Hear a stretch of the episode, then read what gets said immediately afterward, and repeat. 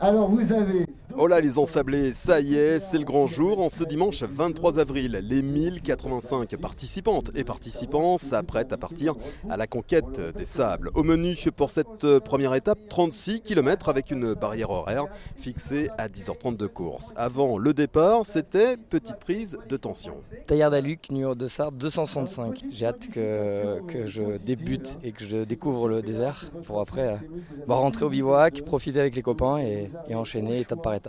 Marilyn Nakache et je suis de SAR 38. Bah pour l'instant tout s'est bien passé. Euh, on a testé un peu tout le matos. Euh, j'ai atterri dans une tente euh, avec des gens super que je connaissais pas forcément, mais voilà, je suis bien contente.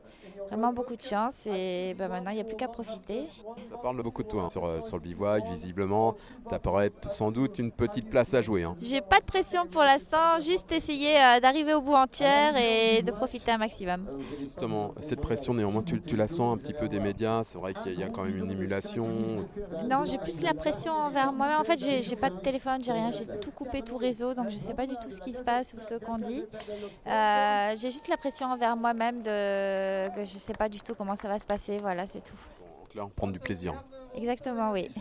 Auguet, Georges, 256 pas stressé, impatient, euh, curieux de, voir comment ça se passe. Euh, voilà, mais pas si stressé que ça. Bon, après, euh, je m'attends à vraiment quelque chose de difficile, de long bien gérer euh, vraiment les différentes étapes, pas m'emballer dès le départ. Euh, de toute façon, je le fais vraiment euh, dans un esprit d'arriver au bout, mais sans me mettre trop de pression. Donc, hâte de, partir. Sur la ligne de départ, le journaliste Patrick Montel, lui aussi, venu cette année s'imprégner de l'ambiance Madine MDS. J'ai toujours voulu traiter le, marathon. Le problème, c'est qu'à la, télé, chacun a son, son pré-réservé et la personne qui évidemment le traitait avait envie d'y retourner chaque année. C'était normal. Donc, il a fallu que je sois plus à France Télévisions pour pouvoir le faire et je le fais avec énormément de, bonheur.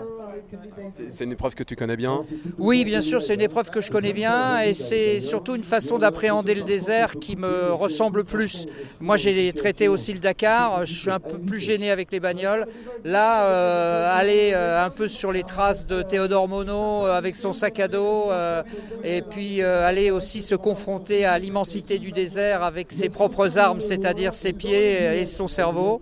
Euh, je trouve que c'est vraiment bien. Quoi. Comme le veut la tradition, avec le tube les Forces des Sables s'élancent avec le sourire à la conquête des premières dunes, cap désormais sur le CP1.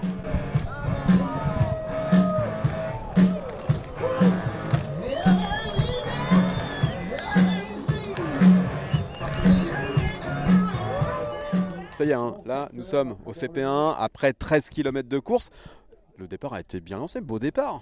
Patrick Bauer, le directeur de course.